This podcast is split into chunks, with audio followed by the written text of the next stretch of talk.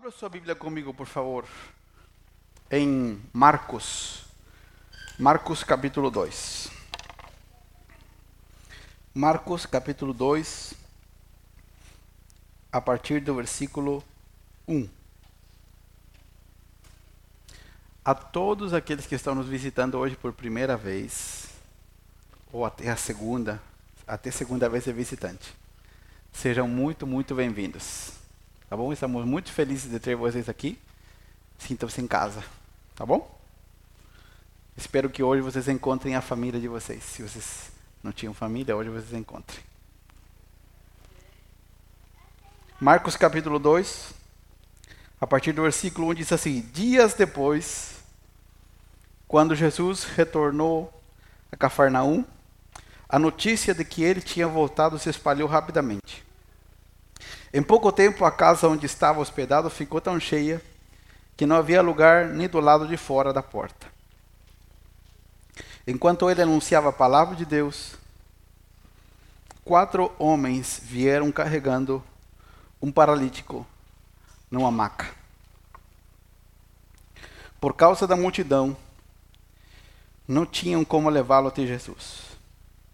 Então abriram um buraco no teto acima de onde Jesus estava. Em seguida, baixaram um homem na maca, bem na frente dele.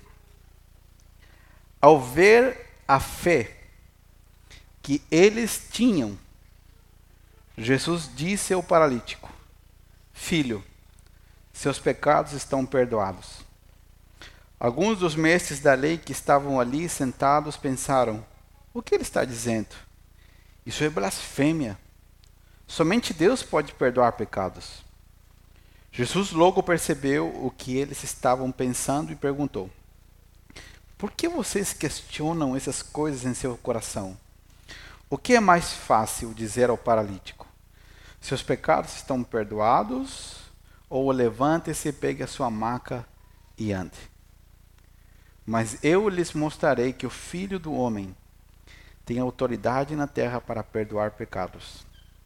Então disse ao paralítico: Levante-se, pegue a sua maca e vá para casa. O homem se levantou de um salto, pegou sua maca e saiu andando diante de todos. A multidão ficou admirada e louvava a Deus, exclamando: Nunca vimos nada igual. Ok? Depois vamos ler outro texto, mas eu quero começar aqui.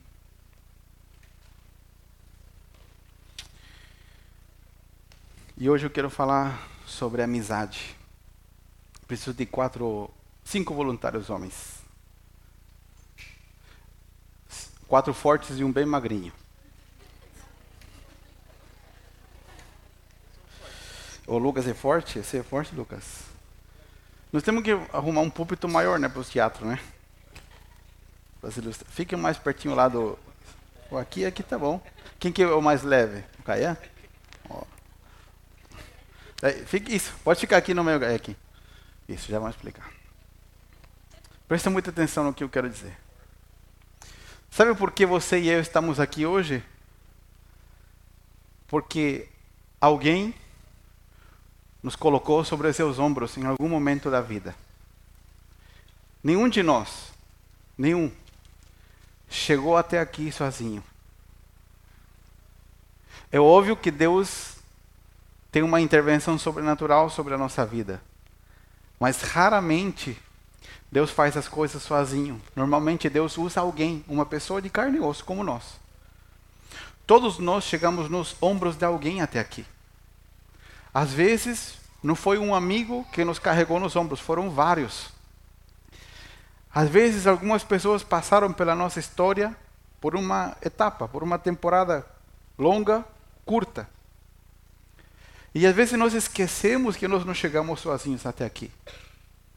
Alguém nos trouxe nos seus ombros até aqui. Mas principalmente quando nós temos um encontro com Cristo, é porque alguém nos carregou nos seus ombros para que nós pudéssemos ver a Jesus.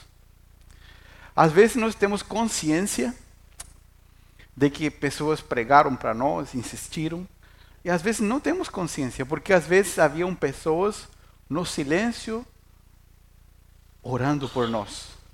Mas ninguém chegou até aqui sozinho.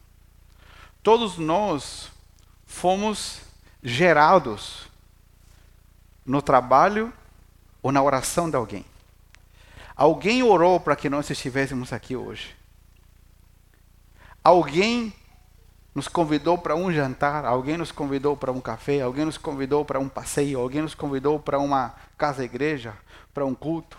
Alguém insistiu quando nós teimávamos em resistir. Alguém foi chato. Alguém continuou persistindo para que um dia nós tivéssemos um encontro profundo e verdadeiro com Deus. Por que estou dizendo isso? Porque a Bíblia diz que Jesus estava provavelmente na casa de Pedro. Olha aqui o, o livro da sua Bíblia, está escrito aqui Marcos, certo? Sim? Vamos aprender um pouquinho de história aqui. Marcos, na Bíblia vai aparecer várias vezes como João Marcos, esse era o nome dele. E ele era um, como diria os gaúchos, ele era um guri. Como diria os paranaenses, ele era um piá, como diz lá no Mato Grosso. Meu Deus. Ah, ficou boiando. Ele era um menino. João Marcos era um menino. E é muito provável que o apóstolo Pedro, que era um pescador, e era um homem muito limitado de palavras e de escrita, tenha tomado a João Marcos como um discípulo e como um ajudante para escrever. É muito provável, a tradição histórica diz que o livro de Marcos, na verdade, foi Pedro que ditou e Marcos que escreveu. Por isso que o livro mais curto é o livro que relata muitos milagres. E o livro muito objetivo do temperamento de Pedro. Pedro era curto, completa a frase comigo. Curto e grosso. Ele levou a sério a palavra de que nós somos o sal da terra, né? Isso aqui é o sal grosso. Né?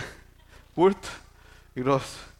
Então, Marcos é um livro rápido. E é muito provável que esse relato está muito claro em Marcos, porque Jesus estava pregando na casa de Pedro. E havia muita, a fama de Jesus estava muito grande e a casa onde Jesus estava encheu muito rápido. Todo mundo queria ouvir o que Jesus estava ensinando. Mas também as pessoas sabiam que Jesus tinha o poder para operar milagres. O momento da história não é como o nosso, nós temos acesso muito rápido aos médicos, a tratamento. Mas na época, os médicos eram extremamente caros, era outra realidade. E saber que havia um homem que Deus usava para operar milagres, as pessoas faziam qualquer coisa para chegar perto de Jesus. Quando você lê um pouco da da estrutura dos judeus, como eram as casas, imagine uma casa com uma laje, não com um telhado, com uma laje. Só que a laje não é de concreto, a laje é uma mistura de barro com palha e com alguns sarrafinhos de madeira. A Bíblia diz que não havia como entrar na casa. E haviam quatro amigos que tinham um quinto amigo. Esse quinto amigo era paralítico. E ele estava numa maca. Os quatro amigos têm que carregar o paralítico. Vamos lá, como que vocês vão carregar o paralítico? Na, igual como fazem aquelas fotos, né? Assim, ajuda aí. Vira aí, é isso, vamos lá. Falei que tinha que ser leve, né? O teatro fica mais fácil. Tá difícil? Daqui a dois minutos vai ficar difícil, mesmo que ele seja leve. A Bíblia diz que eles vinham carregando o amigo, deixaram lá fora, viram que a casa estava entupida de gente. A Bíblia diz que eles subiram pela parte lateral, é muito provável que as casas tivessem tipo uma escadinha. A parte de cima funcionava como depósito para guardar lenha e outras coisas. E a Bíblia diz que eles subiram e literalmente eles escavaram, eles fizeram um buraco. Não era um telhado de, de zinco, ou sei lá, internet, né, que dá, dá para você bater com o pé e quebrar. Não, não. Era uma camada de barro, palha e madeira. não simples. Provavelmente eles demoraram para subir com seu amigo, deixaram ali, e eles escavaram, porque havia uma opção desse menino que não podia se mexer, ter um encontro com Jesus. E se ele não tivesse quatro amigos verdadeiros, determinados, ele muito provavelmente não poderia ter um encontro com Jesus, ser curado e ser perdoado. A Bíblia diz claramente, oh, já estão ficando meio assim, está tremendo. Esse pastor que faz escala com isso. A Bíblia diz que os cinco tinham fé. O menino que não podia andar tinha fé, mas ele precisava de alguém que o ajudasse. A Bíblia diz que eles furaram, a gente lê rápido, né? Mas eles, a palavra original em grego dá a entender que eles abriram, cavaram. Tá pesado? Aí tá pior, né? Então já vai acabar. Eles cavaram, cavaram, cavaram. Imagina Jesus pregando, sentado, e de repente começa a cair aquele, aquele farelo do teto, e se abre um buraco, uma clareira, e ele olha para cima, e o que, que Jesus vê? Dez olhos. olhando para ele. Cinco vezes dez olhos olhando para ele. O que, que a Bíblia diz? Meu Deus, vocês estão sofrendo ali. Por causa da multidão, não tinham como levá-lo até Jesus. Então abriram um buraco no teto acima de onde Jesus estava. Em seguida, baixaram um homem na maca, bem na frente dele. Pode descer, pode ficar de pé. É, pode descer. É. Espera aí, não vai embora ainda. Baixaram o homem na maca bem na frente de Jesus. Mas olha o que o texto diz. Versículo 5. Ao ver, ao ver a fé que eles tinham, Jesus disse ao paralítico: Filho, seus pecados estão perdoados. Como Jesus viu a fé?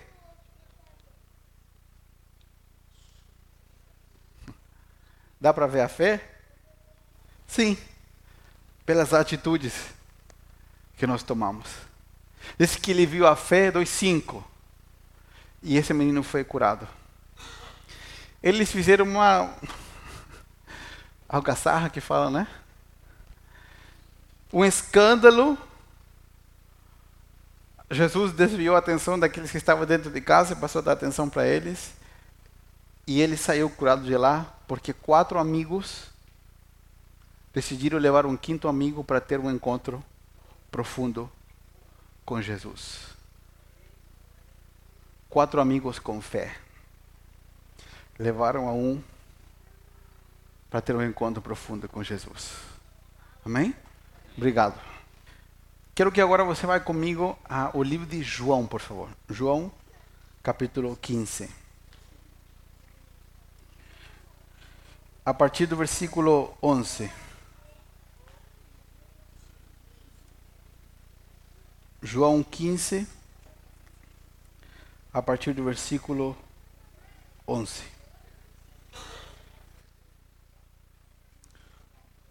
Encontraram João capítulo 15, versículo 11. Diz assim: Eu lhes disse estas coisas para que fiquem repletos da minha alegria. Sim, sua alegria transbordará. Este é o meu mandamento. Amem uns aos outros como de qualquer jeito. O que, que diz Jesus? Amem uns aos outros como eu amo vocês. Não existe amor maior do que dar a vida por seus amigos. Vocês serão meus amigos se fizerem o que eu ordeno. Já não os chamo de escravos, pois o Senhor não faz confidências aos seus escravos. Agora vocês são meus amigos, pois eu lhes disse tudo o que meu pai me disse. Vocês não me escolheram, eu os escolhi Eu os chamei para irem e produzirem frutos duradouros, para que o Pai lhes dê tudo o que pedirem em meu nome. Este é o meu mandamento. Amem uns aos outros. Amém? Agora quero entrar no centro da mensagem. Nós acabamos de ler primeiro uma história onde vemos quatro amigos levando um quinto amigo que não podia se mexer para ter um encontro com Jesus. E sabemos também que nós chegamos até aqui porque pessoas desinteressadas oraram por nós, nos convidaram e nos conduziram para estar experimentando o que estamos experimentando hoje. Mas a Bíblia diz que tem um nível ainda mais profundo disso e a base disso. Quantos são como eu, não sei se você é como eu, mas você de repente entra no Instagram e alguém posta alguma coisa e você vê os comentários das pessoas lá. Ai, amigo, amiga, principalmente as mulheres, né? Amiga. Hoje essa palavra amigo, amiga, ela está tão banalizada. Você não concorda comigo? Todo mundo chama o outro de amigo. Amigo vem da palavra irmão que ama, ou aquele que está próximo do coração.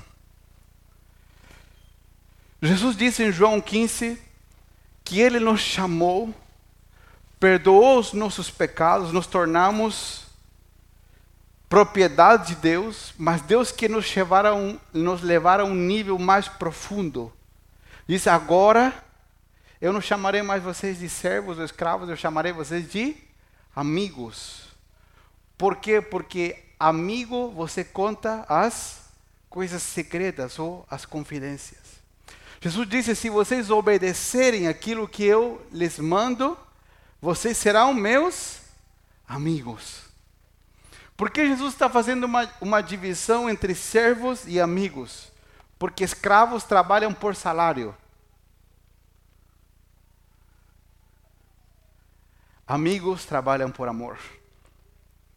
Vou falar de novo. Escravos trabalham por um salário. E amigos trabalham por amor. Escravos trabalham por obrigação. Amigos trabalham por prazer. Jesus disse: Eu quero chamar vocês para perto, para que vocês aprendam a me obedecer e se tornarem os meus amigos. Para que aprendam comigo, Jesus disse: Eu Estou dando a vida por vocês porque vocês são meus amigos, para que vocês também aprendam a dar a vida uns pelos outros. Nós estamos plantados aqui para receber do DNA de Deus, da vida de Deus, para que esse poder sacrificial de Jesus, de dar a sua vida pelos seus amigos, que somos nós, também venha sobre nós. E nós, ainda nesse final do ano, no próximo ano e pelo resto da vida, estejamos prontos a dar a vida por outros, para que eles tenham um encontro profundo, verdadeiro com o Senhor Jesus, para que eles sejam curados, para que eles sejam transformados. Jesus está dizendo que nós precisamos deixar que a vida de Deus nos alcance tão profundamente de que nós deixemos de viver uma vida somente por interesses.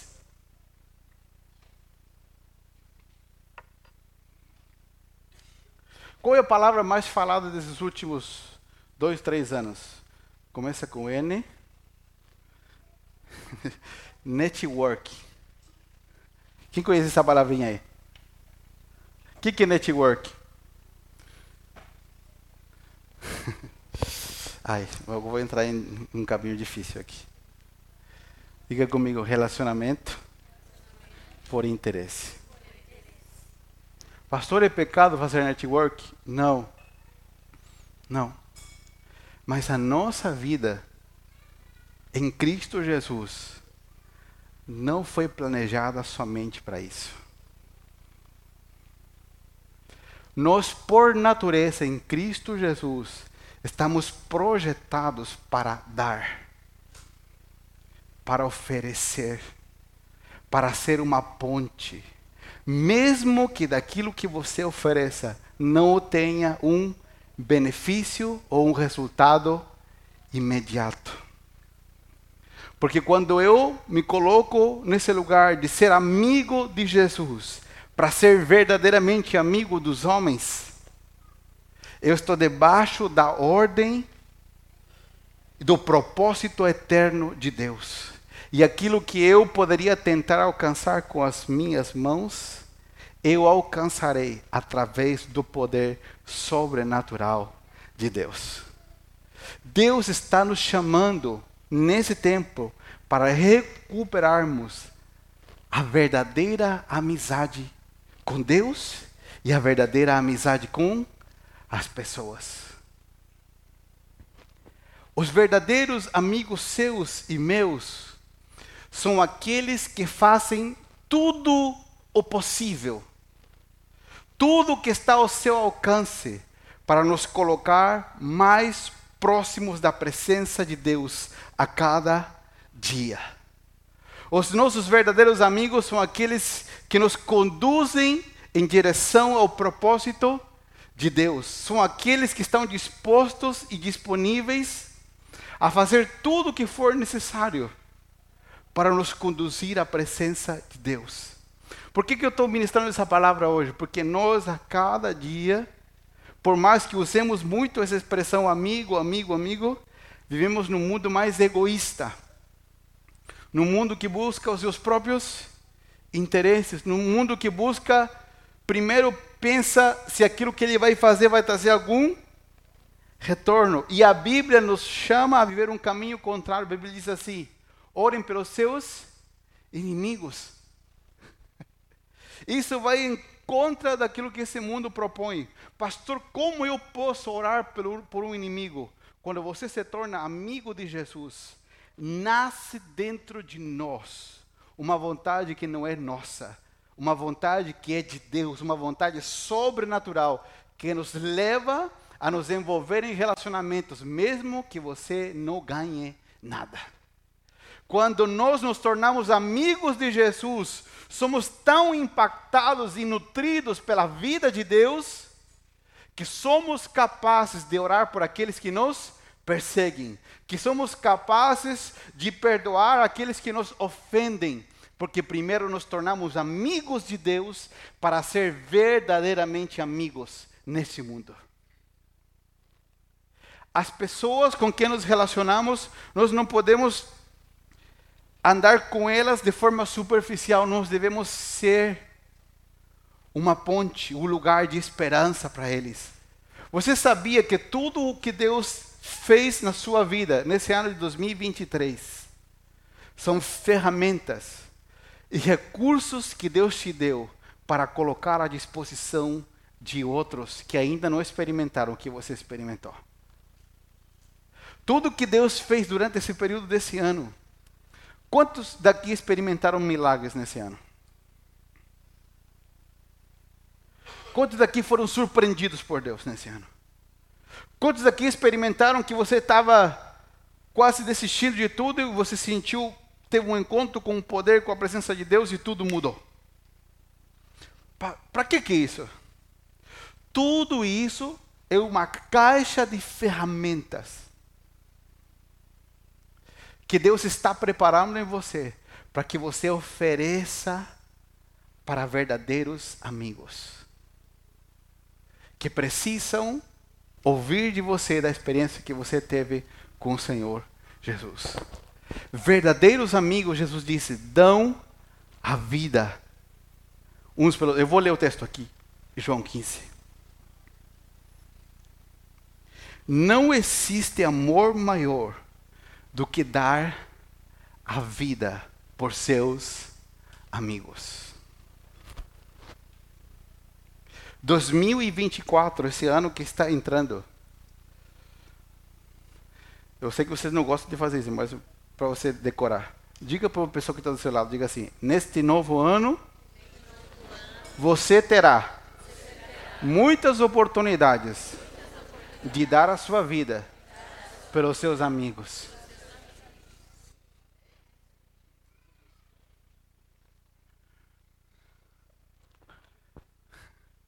Essa é a mensagem das Escrituras para nós agora. Pastor, qual que é o projeto de vida para 2024? Dê a sua vida pelos seus amigos. O que, que Deus quer para mim, pastor, 2024? Que você e eu demos a nossa vida pelos nossos amigos.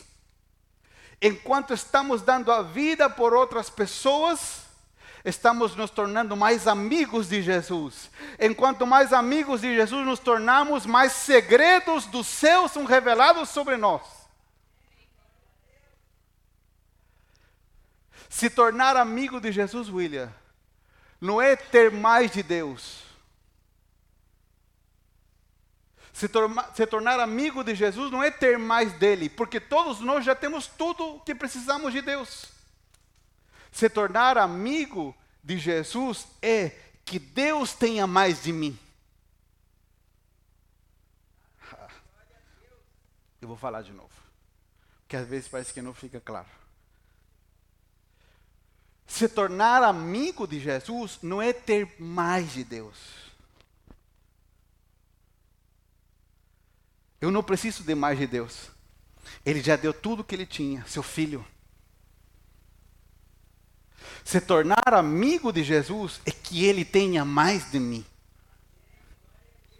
É que em 2024 ele consiga tomar mais de mim. Que as portas trancadas da minha vida, que eu digo, Deus, essa aí não mexe, Senhor, só mexe aqui. Senhor, a minha quarta-feira é santa, é sagrada. Meu sábado é sagrado, Senhor, meu domingo. Deus quer tomar a nossa vida para que nós aprendamos a dar a vida por outros. Por quê? Porque no meio de uma sociedade que busca ganhar dinheiro, que busca comprar mais casa, mais carro, viajar mais, no meio de uma sociedade que busca seus próprios interesses, tem pessoas paralíticas do nosso lado, tem gente cega do nosso lado, tem gente faminta do nosso lado que está esperando que verdadeiros amigos, não amigos de Instagram, ai, como amo a sua vida, não, amigos verdadeiros que estão dispostos a dar a vida e quem são os escolhidos? Diga comigo, eu. Nós somos os escolhidos por Deus para irmos mais profundo e dar a vida por outros. Enquanto mais eu dou a vida por eles, mais me torno amigo de Cristo. Enquanto mais amigo de Cristo me torno, mais Deus me revela segredos dos céus. E esses segredos dos céus me levam a outra estrutura, a outro patamar, a outro lugar. Quem se torna amigo de Deus chega andando onde outros chegaram correndo. Vou falar de novo. Escute esse conselho do céu. Quem se torna amigo de Deus chega andando onde outros chegaram correndo. Vou falar de novo. Quem se torna amigo de Deus chega andando. Ah, não sei se você está tomando essa palavra profética para a sua vida. Quem se torna amigo de Deus chega andando. Quem, quem corre, quem gosta de correr aqui? A única que eu conheço é a Lê que gosta, né? O que, que, que acontece quando você corre? Você começa a suar, né? Transpirar, há um esforço. Ajuda, né? Eu estou precisando correr, emagrecer. Ajuda. Quem corre, se cansa, se esforça. Quem anda, é, a brisa né, do ventinho, se caminha. Quem é amigo de Deus, chega andando onde outros só chegaram correndo. Eu vou repetir pela última vez porque eu acho que isso ainda não entrou no seu coração. Quem se torna amigo de Deus chega andando em lugares que outros só chegaram correndo. enquanto mais eu tiro o foco de conseguir só resultados para mim, e invisto a minha vida para dar a minha vida, a vida de Cristo em mim, por outros, enquanto outros estão correndo, suando, sem poder dormir, preocupados, eu estou andando. Porque eu estou me tornando amigo de Deus. E o que outros demoraram correndo, de repente, uma ideia de Deus, uma ideia, um segredo dos céus pode mudar tudo.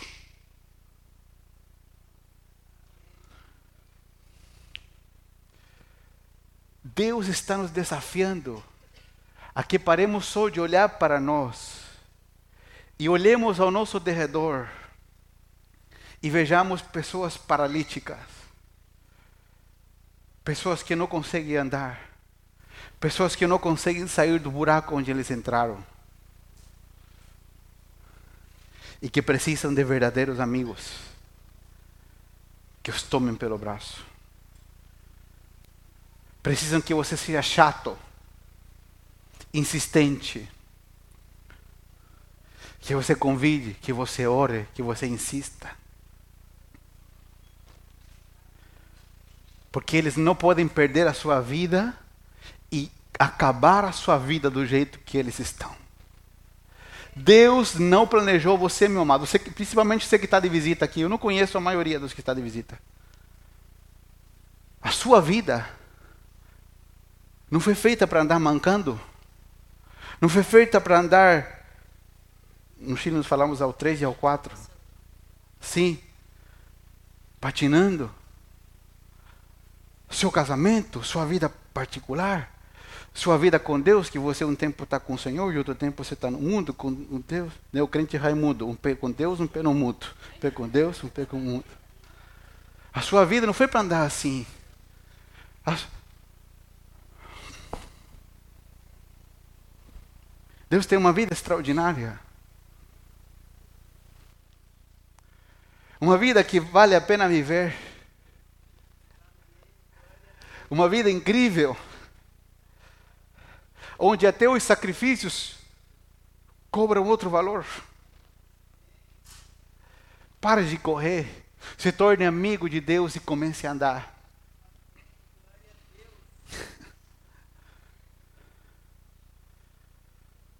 Você está disponível para que Deus chame você para se tornar amigo de pessoas que são paralíticas?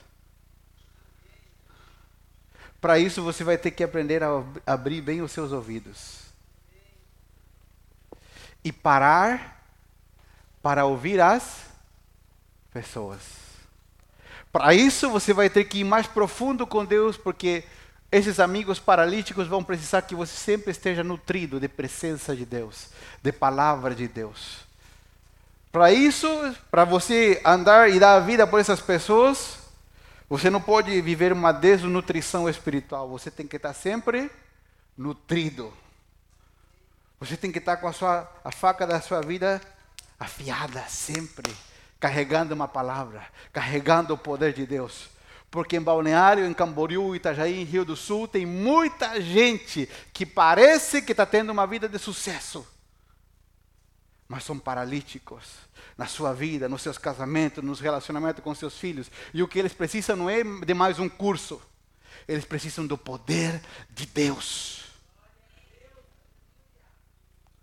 Eles precisam que alguém abra o telhado que alguém finque, que alguém pare, que alguém tome a determinação de dizer: não, eu vou parar, eu vou abrir mão um pouco do meu lazer, eu vou abrir mão um pouco da santidade do meu dia. Vou abrir mão um pouco da minha privacidade para trazer amigos que estão capengando, que precisam que alguém que ainda tem força abra e rasgue o teto para que eles encontrem Jesus. Tem gente que não tem força, mas tem que ter outro que diz: Eu vou orar, eu vou interceder, eu vou orar, eu vou jejuar, eu vou orar. Tem você ter um encontro com Jesus. Tem gente que você diz: Eu vou te convidar, ah, eu não vou no culto, e a pessoa, ah, você, eu passo te buscar. Que horas você vai no culto? Ah, às cinco e meia. E ela, às cinco, ah, eu não vou. Você tem que pegar o seu carro e ir lá buscar ele. Porque isso aqui que significa? É cavar, abrir o buraco. Quantas vezes, pastor? Uma, duas, três, quatro, cinco, seis, sete, oito. Quantas vezes for necessário. Porque ser amigo é dar a vida uns pelos outros. Ser amigo não é tirar uma fotinho, colocar um coraçãozinho no Insta. I love you. Ser amigo é estar disposto a sacrificar algo nosso para que outros tenham vida. Jesus disse: Vocês são meus amigos, eu estou dando a minha vida por vocês. Esse é o desafio do Senhor para nós no finalzinho desse ano.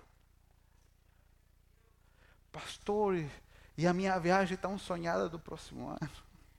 Pastor, e aquele apartamento que eu vi que dos meus sonhos.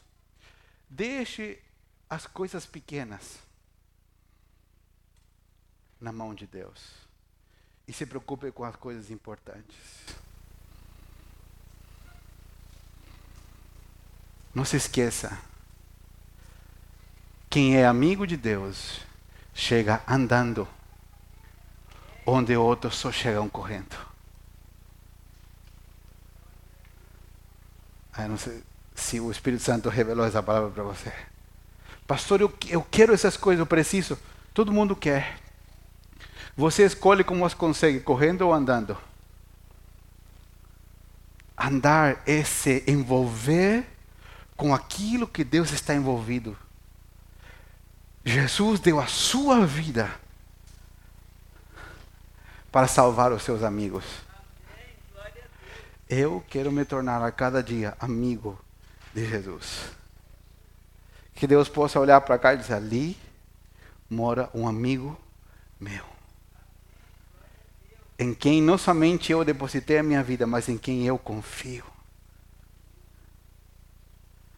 Porque sabe por quê? Quando um verdadeiro amigo seu tem um problema,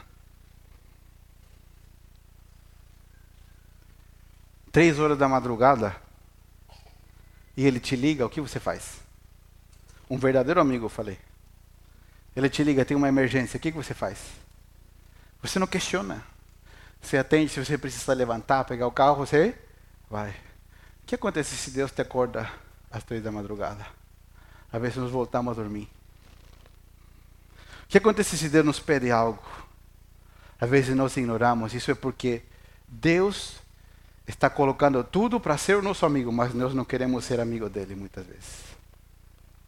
Jesus disse: Eu quero que vocês entrem num lugar mais profundo, que vocês sejam meus amigos para que vocês aprendam a dar a vida uns pelos outros.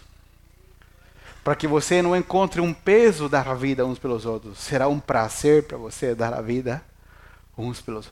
Você vai ficar meio perdido quando você não estiver envolvido com pessoas ajudando a outros. Alguns você só vai ter que andar do lado, conduzi-los, outros você vai ter que carregar. Você vai ter que orar, você vai ter que jejuar, você vai ter que ter paciência. Amém? E eu termino dizendo o seguinte.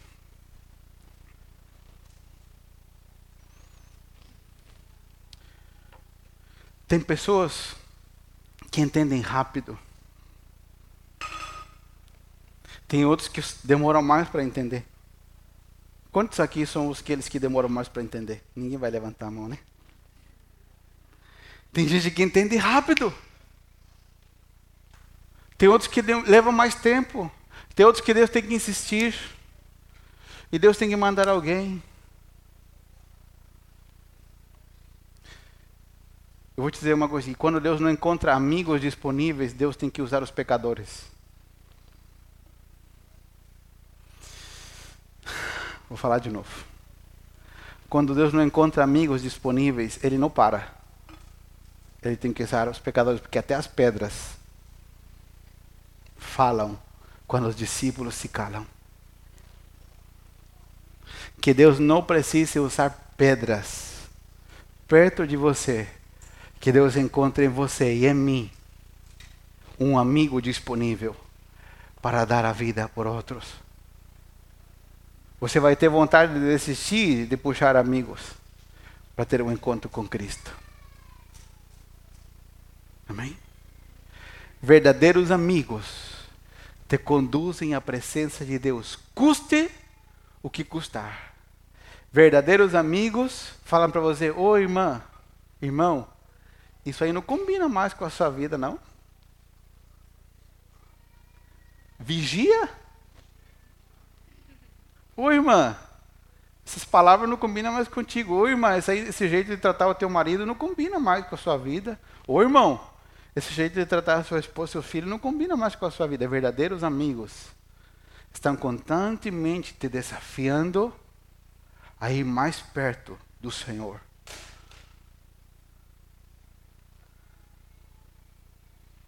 A nossa geração de pessoas não quer amigos, quer bajuladores.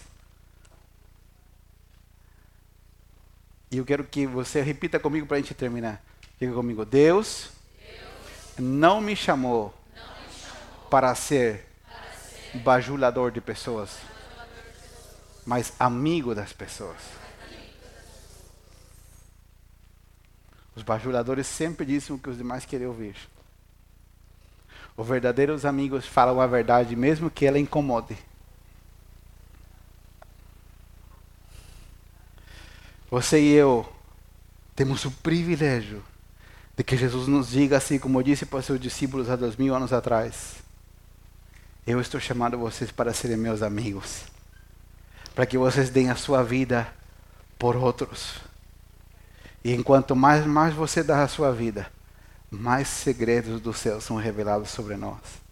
Esses segredos dos céus produzem com que você chegue andando onde outros vão chegar correndo.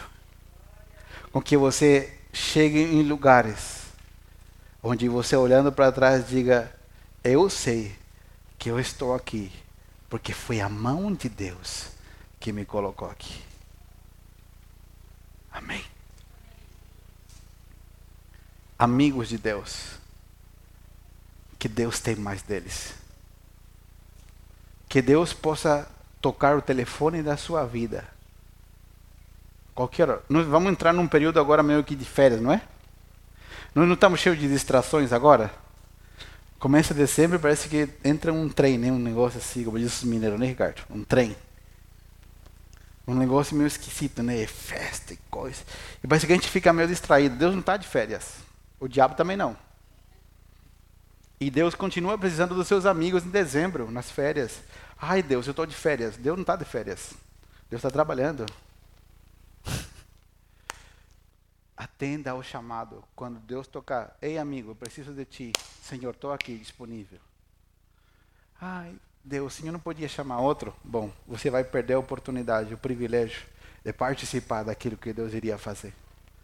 Ser amigo de Deus é ser convidado para trabalhar com Ele naquilo que Ele está fazendo. Vamos levantar um exército, uma comunidade de amigos de Jesus, que estão dispostos a dar a vida por outros,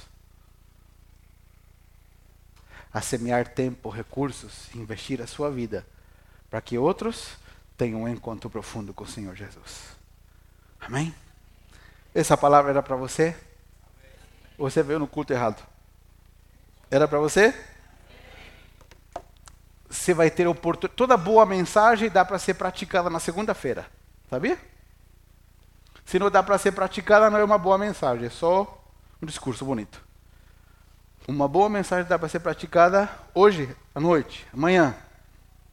Se coloca à disposição, eu te dou uma certeza: teu telefone vai tocar rapidinho. Teu WhatsApp vai apitar logo, alguém vai vir te chamar. E você vai perceber que Jesus dizendo: Ei, meu filho, vem, quero que você seja meu amigo. Comece a dar a vida pelos outros.